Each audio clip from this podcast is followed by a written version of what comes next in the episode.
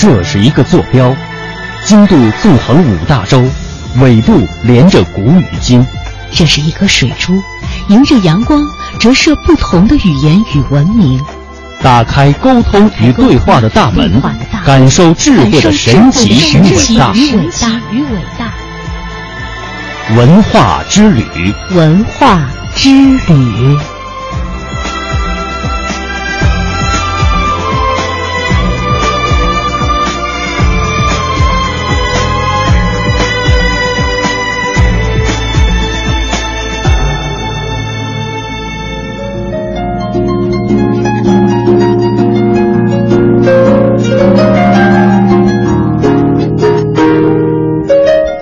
探寻文化渊源，感受文化魅力。欢迎各位和我们一同踏上今天的文化之旅。大家好，我是郑博。大家好，我是曼斯。在今天节目的一开始啊，我们首先走进博物馆探奇。我们今天要聊的一个非常诱人的话题，那就是在苏州博物馆当中啊，我们来说一说这个舌尖上的文物。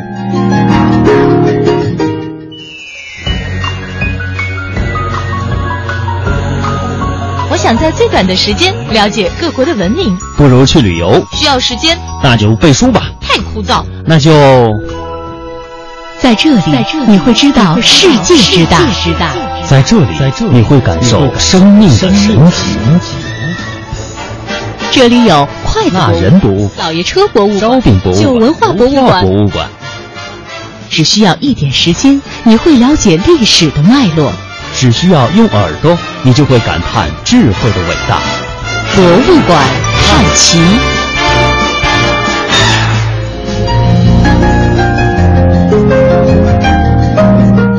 相信很多的香港的听众朋友都熟悉一句话，那就是“上有天堂，下有苏杭”。苏州自古以来就是人们向往的旅游胜地。当然，除了风景很优美之外，苏州呢还有着深厚的文化底蕴。以往啊，大家去苏州博物馆的时候，我觉得应该都是冲着这些藏品去的啊，就想看看这庐山真面目。而如今，大家如果到了苏州博物馆的时候啊，除了欣赏之外，还可以将这些藏品。带回家干嘛呢？品尝，哎，这究竟是怎么回事呢？嗯，听起来特别的诱人，也特别的稀奇哈。嗯，那去过苏州博物馆的朋友，一定都会对那里的镇馆之宝，也就是秘色瓷莲花碗，印象非常深刻。原本呢，观众只是能透过玻璃远远的进行观赏，而现在呀，苏州博物馆推出了一款小小的饼干。它是按照藏品的样子进行复制的，观众不仅可以品尝到这个国宝，还可以将这个国宝带回家呢。哎，这带回家就是品尝，品尝呢就是吃。这是曲奇饼干的外盒，采用了苏州博物馆的标志性的这个窗花的造型，看上去啊清爽淡雅。而且呢，在这个饼干的表面，莲花造型经过线条的勾勒，更加突出了它的主体的地位，显得很立体。为了颜色上让它更接近一些，还特地选用了这个绿色的抹茶口味，非常的人性化啊！而且这款具有创意的小饼干，这一经推出。大家这个游客们啊，非常的欢迎。嗯，那这样一来呢，普普通通的饼干就被赋予了历史的色彩，也是增添了丰富的文化韵味。那让平时只能远观的文物藏品，也能够在人们的手中反复把玩，甚至是一口吃掉。哎，舌尖上的文物，其实做套文物饼干带回家，这种感觉挺好的啊，很新颖，很别致。是的。那我们紧跟着苏州博物馆的脚步，在陕西历史博物馆去看一看。珍稀的文物也能够在这种互动的体验当中被小朋友们做成饼干，可以带回家。只是呢，这些舌尖上的文物都栩栩如生，实在让人不忍下口。嗯，如果我拿到了，我也不忍心把它一口吃掉哈。嗯，陕西历史博物馆经常会创意一些丰富多彩的活动，把文物展示给大众，也将文化传递给社会。最近呢，最让大家感兴趣的就是这项舌尖上的文物活动。那在不久前呀，博物馆官方微博开始征集八到十三岁的孩子来陕西博物馆看展览、学文化，还能够亲手做出一套文物饼干。那这套饼干呢，一共包括有皇后之喜，还有长乐未央瓦当，以及开元通宝、五马啊衔杯、银壶，以及新西兰毛利碧玉这五件文物。嗯，这是刚刚我们说的苏州博物馆，还有陕西博物馆。除了这两家博物馆之外，那么在四川三星堆博物馆。同样也有可以吃的文物，那就是青铜面具。那么在这个博物馆当中，微博里秀出了青铜面具饼干，其实这个就已经引发了很多网友们的如潮口口水。这是这座博物馆第一款申请了外观专利的文创产品。那么今后呢，他们还可能推出这个青铜的呃太阳轮文物的月饼等等。那么这款饼干，它的专利持有者是一九八九年出生的三星堆博物馆的这个学术研究部的工作人员朱丹丹。他说啊，业余的时间他就比较喜欢这些烘焙食物，于是呢，他就买来了很多工具准备这个烤饼干。他就发现这三星堆的文物啊，棱角分明，特别适合做出很多的样子来。于是呢，就把它们照着做了出来。他还说，未来他还会开发一些，比如说像三星堆的鸟，还有太阳轮、玉璧等等形状的糕点。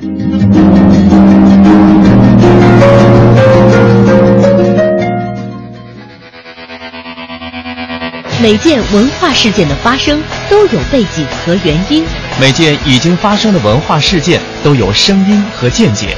深度文化点评尽在文化热评。深度文化点评尽在文化热评。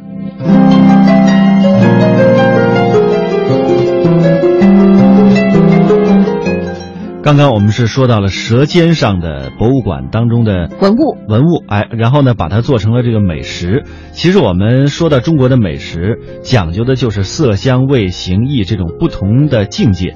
内地的各大博物馆当中啊，纷纷推出了文物的形状的饼干，着重的就是在文物和饮食文化上，呃，寻找一个比较。相同的结合点，尽管呢有所新意，但是显然对文物应该它有着更深层次的含义，那就是历史文化价值的开发。那么从文化创意产品的角度来评价的话，呃，也这个比较低端。好的文化创意产品呢，可以说是从小眼小处着眼。但是产品的本身的欣赏价值和这个使用价值，应该能够延展文物的文化内涵，还有更深层次的这个深度和广度，而不是像我们现在刚刚提到的囫囵吞枣，就一口把它吞掉了。嗯，说的有道理。那在文化创意产品的研发方面呀，台北故宫博物院在亚洲可算是首屈一指了。去年的一款“朕知道了”这样的胶条是风靡海峡两岸，成为了文博机构开发文化创意产品的成功范例。那中国人民大学文化创意产业研究所的所长金元普是这样评价台北故宫博物院的文化创意产品的。我们跟随下面的音频来听一听。在整体发展过程中呢，这叫做生活美学，或者叫生活的，或者叫审美的日常生活化。就是我们这个过去的时代，不管是美学啊、历史啊。这些呢都搞得高深莫测，都搞得形而上，大家呢觉得这东西一谈起来有恐惧感啊，觉得它呢高深莫测的。那实际上呢，现在呃，包括这个台湾最重大的一个现实就是呃日常生活的美学化，我们把它叫日常美学啊。另一个方面就是呃台湾人的一个很大的特点，就是在创意啊等等方面。他们就是小东西做的巧，小东西做得好，啊，这就是两个从整体文化上呢是日常生活的美学化，这个呢是起了很大作用。当然，这个呢是全球啊由西方发起整体的一个日常生活的美学化和美学的日常生活化这样一个发展变化而来。因为过去的时候，把美学这么高深的东西看的呢啊高深莫测，完全都是一大通的理论。其实这个东西呢和现实生活有着密切的联系，所以这个运动啊或者叫这个活呃历史的潮流呢是在世纪末到现在呢啊一直在风行，叫日常美学。台湾在这方面呢，由于它的小。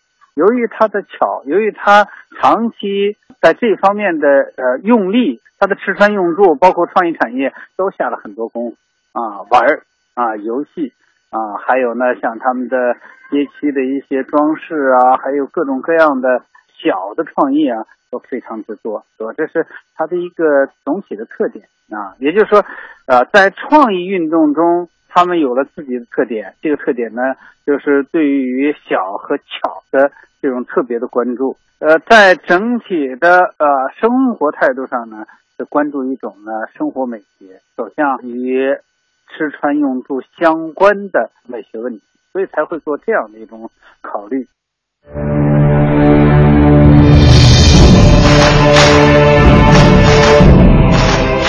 保护文化遗产，守望精神家园。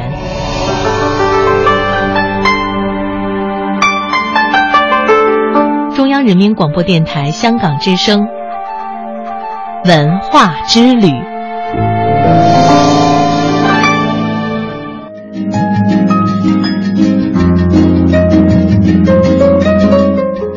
文化之旅，我们的脚步继续。各位想知道很多的这个为人熟悉的街道名称，其实我在北京，咱们就有很多的这个呃很好玩的街道啊，还有以很多人名来命名的街道。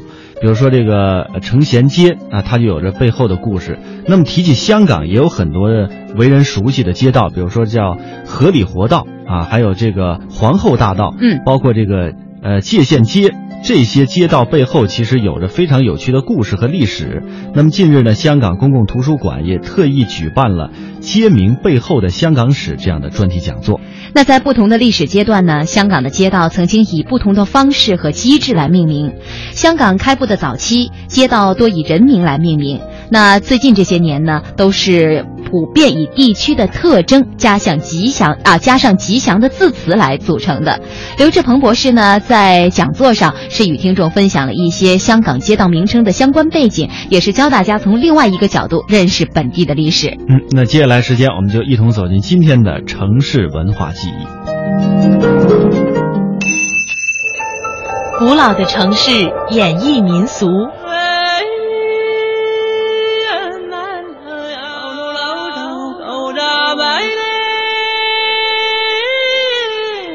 温暖的乐音，风情处处。夜雨蒙蒙，一把伞呀。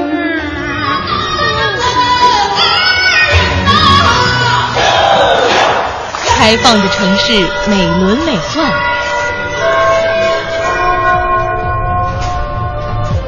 腾跃的脚步，尽情追逐。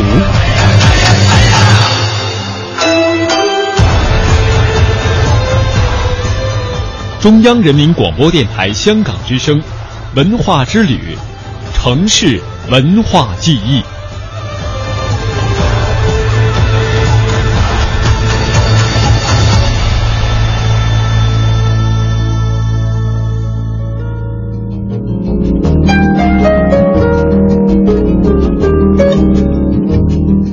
那接下来的时间呢，我们就来一同了解一下这千奇百趣的香港街名。我们邀请到的是香港理工大学中文及双语系的郭淑敏同学，来和我们一同聊一聊有趣的香港街名。啊，郭淑敏你好。你好，嗯嗯嗯，跟大家打个招呼。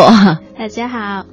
嗯，那其实啊，就是去过香港的朋友哈、一定对刚才我们说的那几个街名啊很熟悉。嗯就比如说，呃，皇后大道，虽然我去过几次香港，但是我不知道它具体在哪儿，我好像没有去过皇后大道，就会觉得，哎，香港的地名跟这个内地的地名好像差别是比较大的，对吧？对，那刚才我们提到的这个讲座呢，其实我们是能够知道的，这个街名也是能够看到一个城市的发展。那香港的街名也是同样能够看到香港历史的发展。那我们在之前啊，编辑做了一个功课，就是把香港的街名做了一个简单的划分哈。嗯我们给大家先来举几个例子吧。嗯就比如说，第一类的是英文译音类和取中国城市之名类，比如说这个殖民地色彩比较丰富的，但是也不乏中国特色的这个湾仔的轩尼诗道，是吧？嗯对，啊，还有中环的这个这个怎么念？我不太清楚。淑敏，就是波点炸街，波点炸街。对，波点炸街。哦，呃，还有这个，我觉得这个北角这个街名也挺有意思的啊，叫洛阳街和西安街。为什么会联系到内地的两个城市呢？一个是洛阳和西安呢？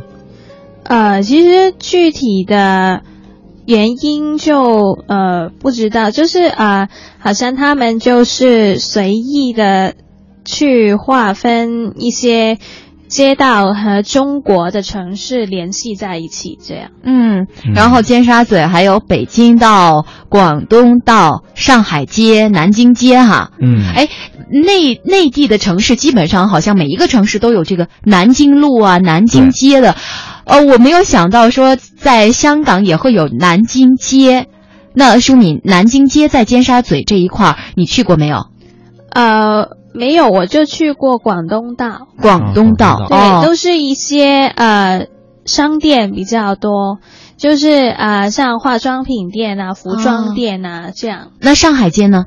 上海街呃，其实尖沙咀的一带都是呃呃一些呃商场。比较多，就是比较热闹，然后比较店铺林立、繁华的那种感觉，有一点像北京的王府井哦，那些商场。所以你看哈，就是尖沙咀，它这一带的这个街的命名，好像似乎也是在内地，就是呃比较。大呀，比较繁华的这种城市，你看广东、上海、南京、北京这样的，嗯，就是让你一到香港之后，感觉哎，好像还没有走远一样，对，是这种很熟悉的那种感觉，嗯嗯嗯啊。那么同时，我们也看到，从这个街名当中也能够看出香港的这个历史的一个发展脉络。那呃，从你的角度来看一看，能不能给我们按照你的这个规划来分一下类，帮助大家更好的去了解香港这些千奇百怪的这个地名呢？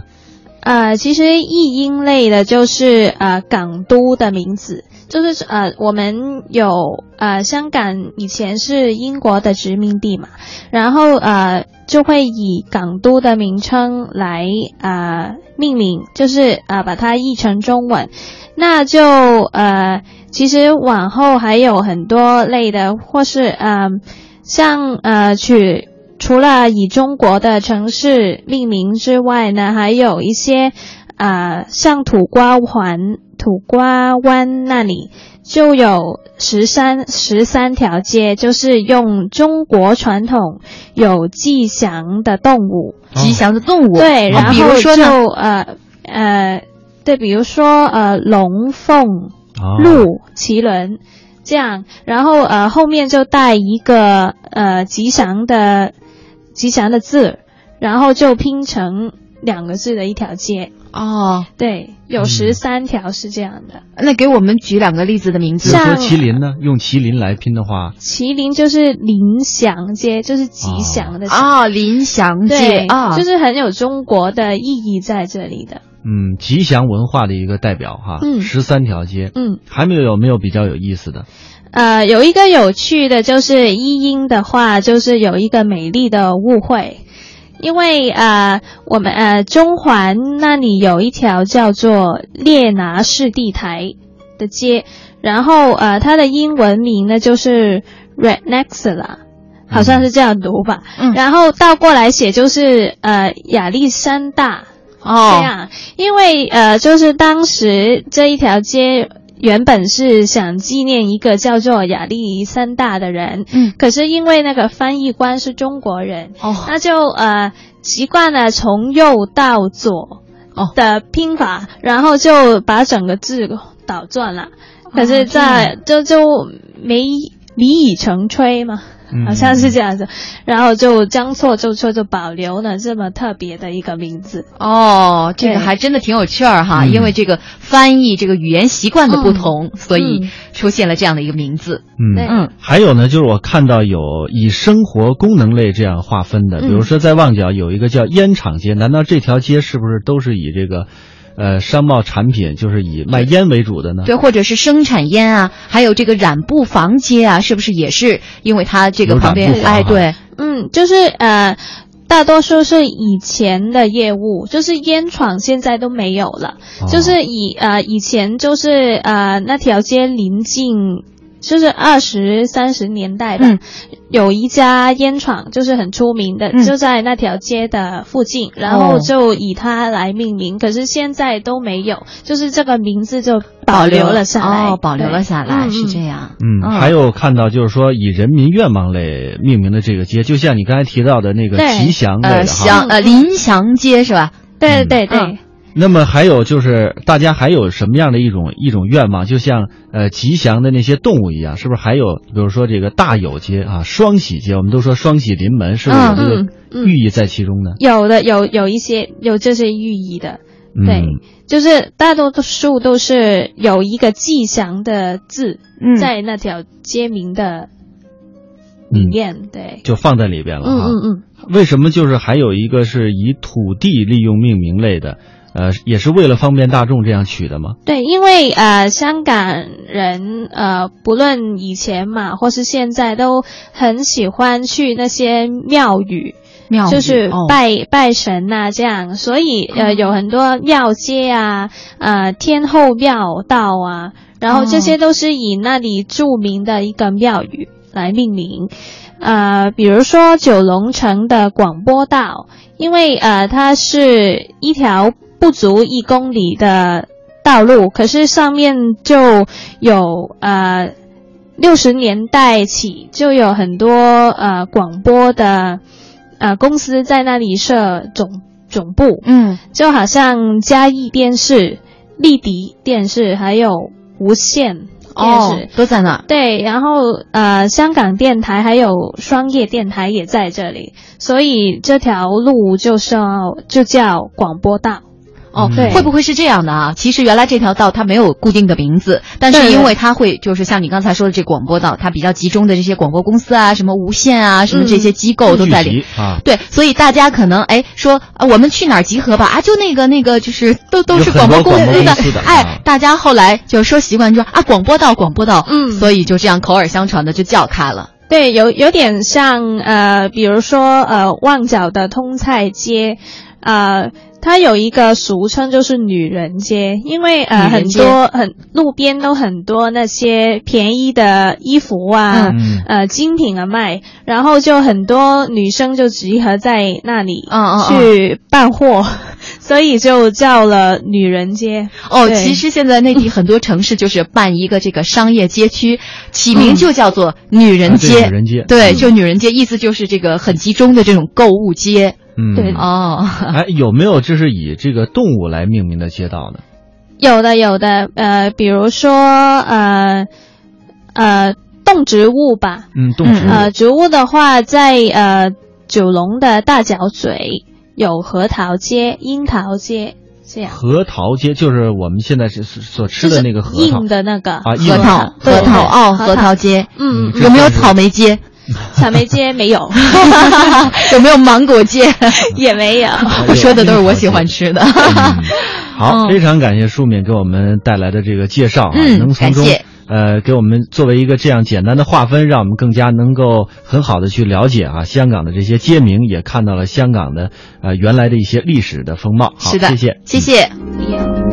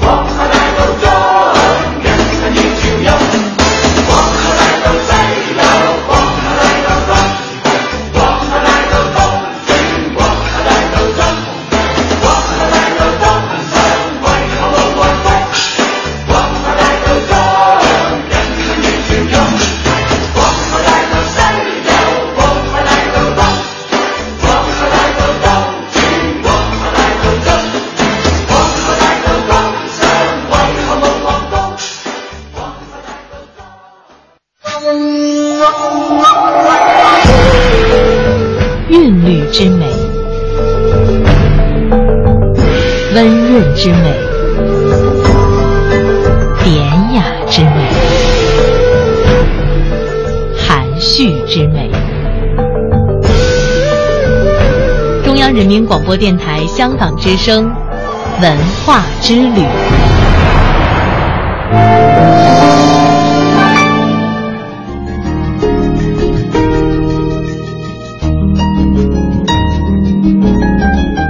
哎，在刚刚的一段时间当中啊，我们了解了香港有许多富有特色的街道，当然在这其中也不乏以贩卖古董为主的文化街，比如说刚刚我们提到的一条街，那就是合理活道，这是最负盛名的。嗯，那走进合理活道呢，一眼望去都是典雅古朴的古董店，在橱窗内啊，不但摆满了真货古玉与田玉用料为主的仿古陶瓷，还有明清家具、古董字画、钱币、邮票等等，都是价格不菲。但就算买不起，大家依然能够徜徉在怀旧的氛围当中，慢慢欣赏也是一种精彩的享受。香港人称之为不必花钱的橱窗购物。接下来我们来听听本台记者杜伟的报道。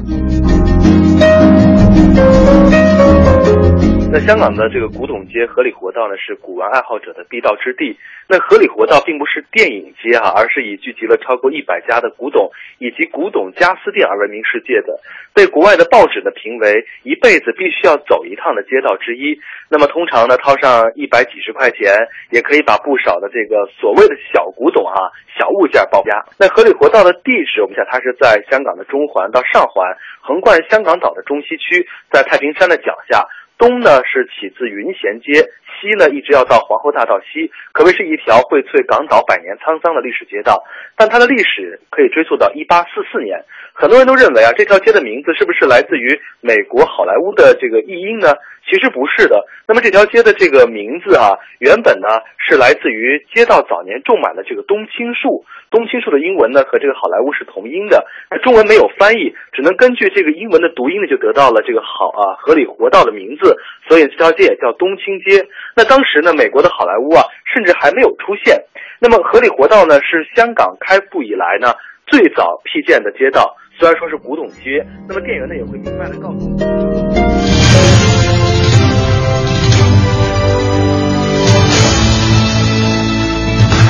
这里是中央人民广播电台香港之声数码广播三十二台，香港之声全天候为您服务，以国际化的视野为您提供权威的新闻信息、丰富的文化知识和周到的生活服务。香港之声倾心打造湘江观潮、中华人物、数字新生活、民歌风尚、珠江瞭望、阳光心灵等精品节目。评说新闻中的道理，论述事实中的缘由。香港之声新闻节目，纵览全球资讯，平息焦点话题。他们如璀璨明珠，点亮历史长河。他们如文明文化节目，共享文化盛宴，欣赏壮美诗篇。歌声随聚散的浮云从辽阔天空而来，音乐节目唱响五彩华章，拨动你我心弦。从旷野大地而来，纵观生活大千世界，世界。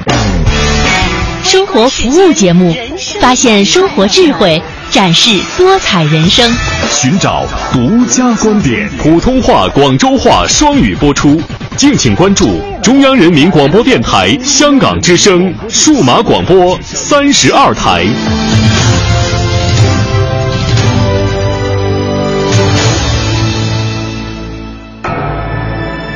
这是一个坐标，经度纵横五大洲，纬度连着古与今。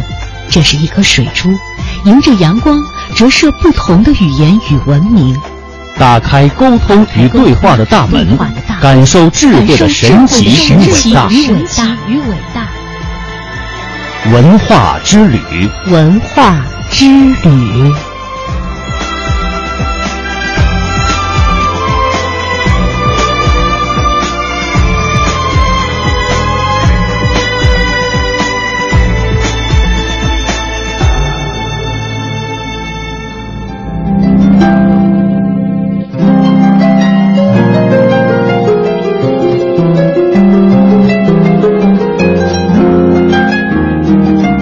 在半点评选之后，欢迎大家继续锁定中央人民广播电台香港之声数码广播三十二台的文化之旅。大家好，我是郑博。大家好，我是曼斯。今年的四月三十号，南京青奥会的圣火在第一届现代奥运会的主办地雅典大理石体育场点燃了。那一刻，东西方文明的交流与融合续写出了人文的新篇章。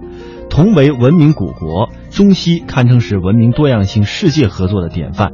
那么，在今年的二月，习近平在俄罗斯索契会见希腊总统，呃，帕普利亚斯的时候表示，希腊是中国在欧盟内最值得信赖的朋友和合作伙伴之一。那么，同时这番话也道出了中西友谊的深厚。那前不久，李克强总理成功访问希腊。文化之旅也将继续在希腊的文明之旅。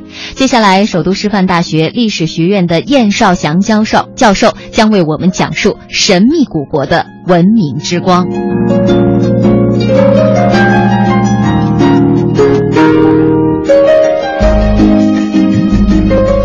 呃，今天呢，给大家讲的是黄金的迈锡尼。呃，我们上一讲提到这个克里特。那么毁灭了克里特的呢，就是迈锡尼人。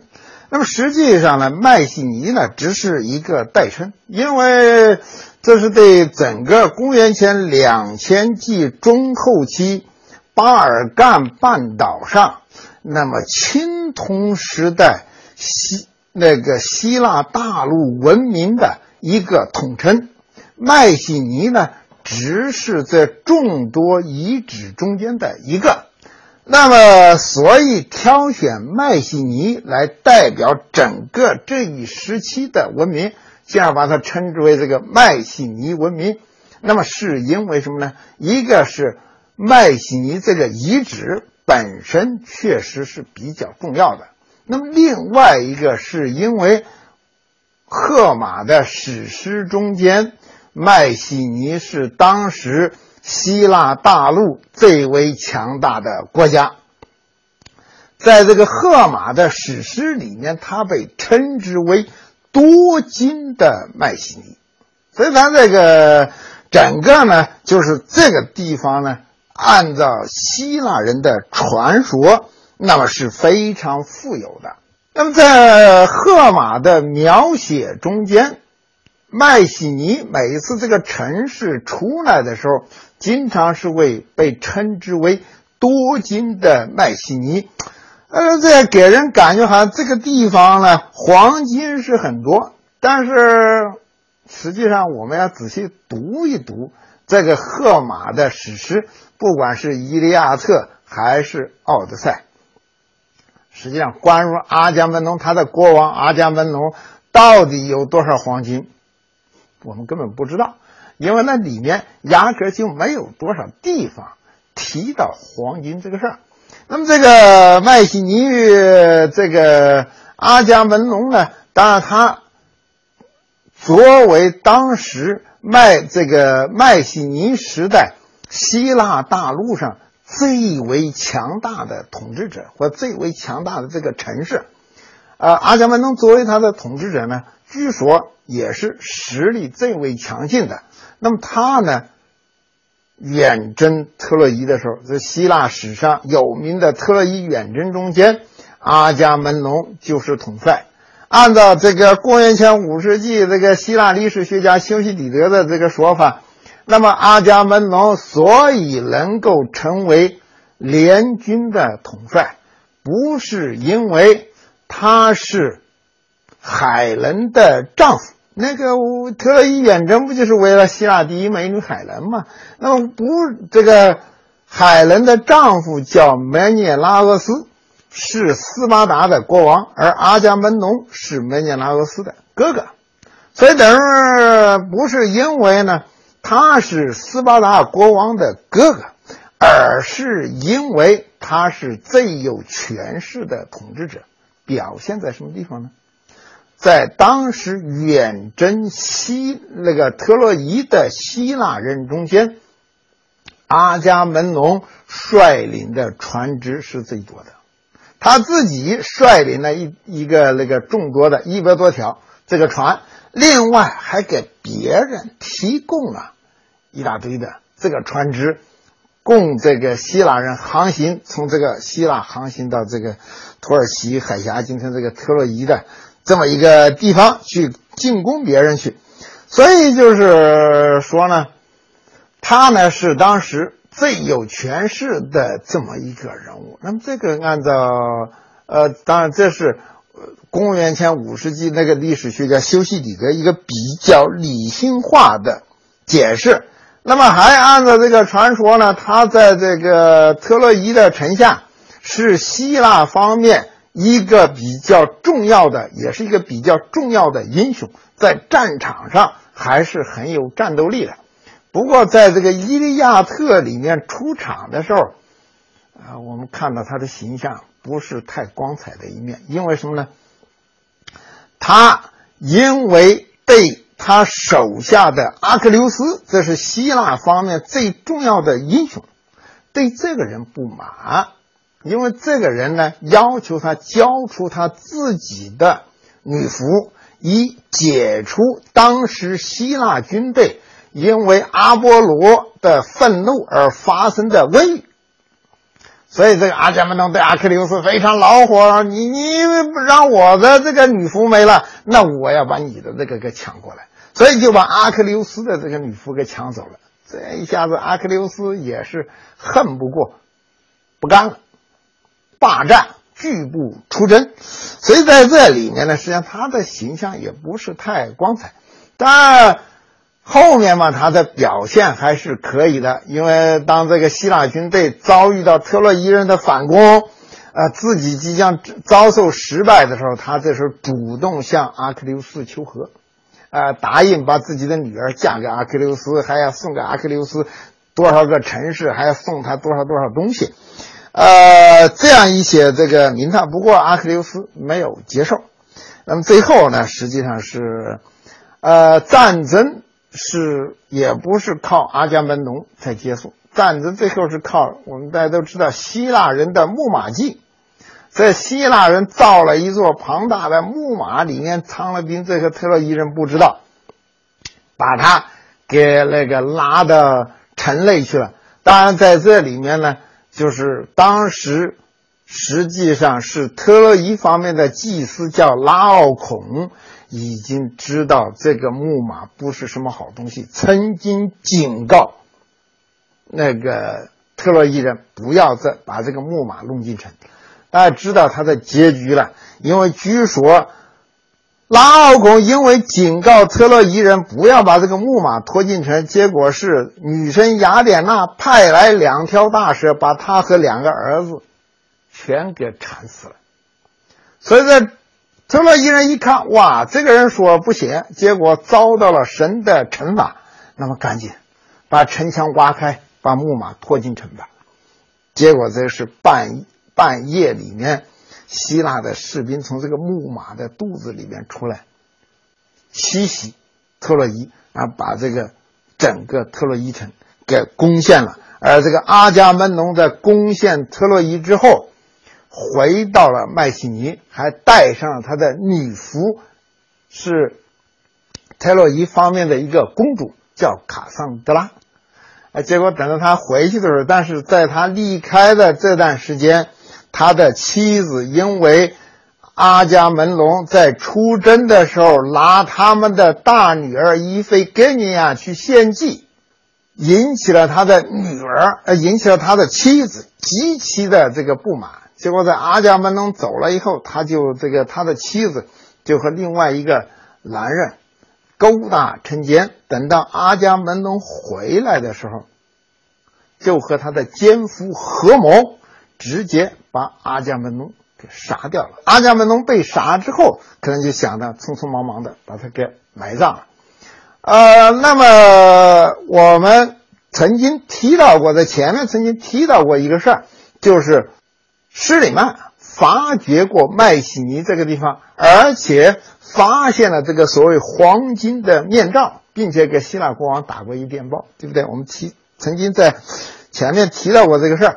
呃，那么这个这个东西呢，那么在施里曼看来，就是说这应该就是阿伽门农的尸体，呃，戴上一个黄金的面罩，而且他施里曼的根据说，这个尸体呢当时是被草草埋葬的，因为里面有一些随葬品放的位置。并不是很好，零零烂烂，他觉得这就是草草埋葬。但是，当然后来考古的事实证明，这个施里曼在这个地方又捞错了。捞错的地方在哪儿呢？就是因为，实际上我们今天知道，如果说真有阿伽门农，历史上真有阿伽门农这个人，而且真是荷马所描写的远征特洛伊的阿伽门农，那么这个时间按照。希腊人的推算，或者今天学者们比较公认的一个结论，是在公元前的一二八零年或者是一一八零年左右，也就是在公元前的十三到十二世纪。史里曼发现的这个黄金的面罩是什么？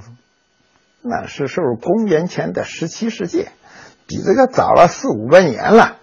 所以不管怎么说呢，就是说它证明了一个东西。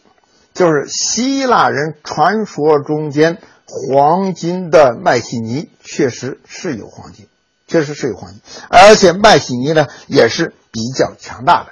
当然，我们开始就提到过，除了这个麦西尼之外，实际上在希腊还有另外一些遗址。那么其中一个呢，就是希腊人的英雄涅斯托尔的这个宫殿。涅斯托尔呢？按照这个荷马的说法，是在希腊伯罗奔尼撒半岛西南边一个叫派罗斯的那个地方的国王。啊，后来在《奥德赛》中间，奥德修斯的儿子叫特勒马科，曾经去访问派罗斯。寻找他父亲的下落，涅斯托尔在那儿呢，还接见过特勒马克。啊，当时这个《奥德赛》对他的宫殿有所描写，说的还是比较大的。可是这个考古一直没发现，不知道这地方在哪儿。那么这个呢，是最终呢是在一九三九年，就是在欧洲战云密布的时候，被美国的一个考古学家。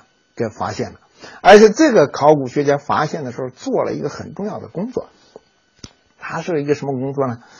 把这个当时发现的一大堆的泥板文书仔细的给它编号排序，最后把它给公布出来供别人研究。啊，因为这里有一个很大的问题，这个麦西尼的文字。是从克里特的线形文字 A 演变过来的，就被称之为线形文字 B。但是这个线形文字 B 用的是线形文字 A 的符号来书写麦西尼人的语言。麦西尼人的语言什么语？是一种原始希腊语。所以这个文字最开始的时候，大家并不知道是一个什么东西。那那那这个聂斯托尔的这个宫殿的被发现呢，那么它的意义不仅仅在于哇，我们又找到了一个很辉煌的迈锡尼文明的遗址，还在于什么呢？还在于我们有了大量的文书。那么这些文书呢，经过整理公布出来之后，供大家研究。那么在这个研究的过程中间，其中一个人起了很重要的作用。这个人是谁呢？是英国的一个建筑工程师，叫迈克尔·温特里斯。这个温特里斯呢，对于这个麦西尼的文字很有兴趣。十七岁的时候。才十七岁，大家想想，刚进大学的时候，就写过一篇文章来研究麦西尼的线形文字币。当时他把这个文章呢投寄给很有名的叫《美国考古杂志》，他猜测的那个线形文字币呢是另外一种语言，还没有猜到它是希腊语。后来呢，他进一步的研究，哎，发现这个玩意儿。可能是一种希腊语，那么但是呢，他用的符号不是希腊人的，于是他把那个符号就对成拉丁字母，转成希腊语言，看能不能读得通。最后呢，经过长期的工作，他居然猜对了，确实是希腊语，而且呢，把这个文字给他解读出来了。这样一来的话，哦，所以关于迈锡尼文明，我们知道的东西，那远远就要比它的前身，就是他的先驱者克里特的文明知道的要多了。因为什么呢？那一大堆的线形文字地的泥板文书就可以拿来做这个历史研究之用了，所以这是一个很大的功劳。那么，也就是因为线文币被解读，我们能够证明：第一，迈锡尼人是希腊人，也或者说是早期的希腊人；然后，麦西尼的语言是希腊语，而呢，这个这些文字记载的内容是什么呢？宫廷收支账目。但是因为是宫廷收支账目，所以我们知道了麦西尼人，那么他的这个制度、社会结构到底是什么样的？那我们现在从目前我们了解到的情况来看，那么麦西尼的制度大体是个什么状况呢？最上层有一个国王，这个国王的名字当然你们不用去管他，反正知道有一个国王。在国王之下有一个很重要的官员，这个官员的名字呢，如果我们把它意译过来，就是人民统帅。啊，在这个人民统帅之下，还有一堆其他的那些人物，啊，各种各样的这个名字。那么这是宫廷里边的一个情况。就是各种各样的官职，那么在这个地方上，它是建立的一个一个的省，那么这些省呢，有一个总督，还有一个副总督。那么派罗斯呢，实际上我们说的话，一个国家实际也没多大个地方，呃，可能比今天可能还没咱们今天一个县的这个面积大，它也分成俩省。然后有这个总督、副总督，那在那里进行统治。但是我们知道的另外一个事情非常重要，就是什么呢？就这个迈锡尼人的整个这个，他有一套比较完善的官僚体系在进行统治，而且呢，他能够这个。通过一种通过一种经济体系来维持它这个制度，啊，先他采用的办法是什么呢？先从农民那里把各种农产品或者手工业品征收上来，宫廷里面有时候开的手工业作坊啊这一类的东西。另外，他会组织对外贸易。因此，我因为我们现在发现了什么东西呢？在这个埃及的文物中间，我们就发现好像，只能说好像，因为不能确认，看那个人的样子，啊，有迈锡尼人出现。所以这个迈锡尼人当时他的活动范围呢，实际还是挺大的。我们今天知道，起码在意大利有迈锡尼人的陶器，在这个小亚细亚那有特洛伊远征，然后在这个，在这个埃及有他们的活动。那么到最后呢，实际上这个文明的活动影响呢，实际上还是挺大的。但是这个迈锡尼人呢，和他的先驱者克里特人不同。他们是好战，啊，所以他们的那个宫殿呢，往往都修在山顶上，啊，有很大的、有很好的这个设防的这种设施，就是进行防御的那个设施，一般的人是很难攻进的。另外呢，这个在他们的传说中间，我们知道有两次大规模的战争，一次当然，荷马史诗提到远征特洛伊，还有一次呢。就是在中希腊的一个地，有一个地方叫底比斯，有的书呢翻译成叫特拜，这个地方呢进行这个进行过一次大战，嗯，两次大战实际上是，呃，进行过两次大的战争，最后把这个底比斯这个城市给毁灭了。那么这个，但是最后呢，结果是仍然是清楚的。到公元前的十三世纪的时候。迈锡尼的文明像克里特的文明一样，突然之间灭亡了。标志是什么呢？这些城堡都被摧毁了，宫殿被烧了。那么我们要说了，这原因是什么？总得有个理由吧。那么，但是因为最后的这个文献没有，希腊人自己也不知道是怎么回事，所以今天我们呢，只能。就它灭亡的原因提供一些推测。那目前呢，有这么大概有这么几种说法。一种呢是希腊人的传统，啊，说的是外族入侵。这个外族实际上也是多利安人，是希腊人的一支。那么他们从西北希腊进入到中南希腊，最后占住了这个地方，毁灭了这个迈锡尼的文明。可是现在的考古提出了问题。因为什么呢？所谓的多利安人在历史，在这个考古中间，我们看不到他任何独特的东西，呃，没有文化上没有什么表现。那么另外一个呢，现在考古发现证明，这个多利安人如果说有的话，他们来的话，可能是什么？公元前的十世纪。可是你不能说公元前十世纪来的人把干了公元前十二世纪、十三世纪的事儿，这不大可能。所以这个说法呢存在很多问题。那么第二个说法呢，那就是内战，因为这个外星人好战，发现的武器也很多，呃，这种东西，呃，所以这个呢有有一种可能。那么还有一种呢，可能就是综合的说法，就是麦西尼人内战，自身遭到削弱，结果外族入侵一股一股的渗进来，最后呢。一点一点的把迈锡尼的文明给摧毁了。当然，这个迈锡尼的文明到这儿呢，可以说到这个十二世纪告一段落。后来的希腊人也没有留下什么记忆，但是呢，它实际上对后来的希腊还是很有意义的。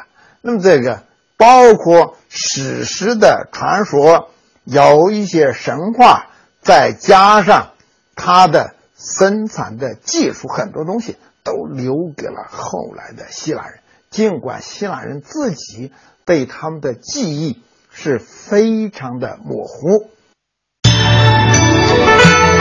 重温历史，承载艺术，讲述文明。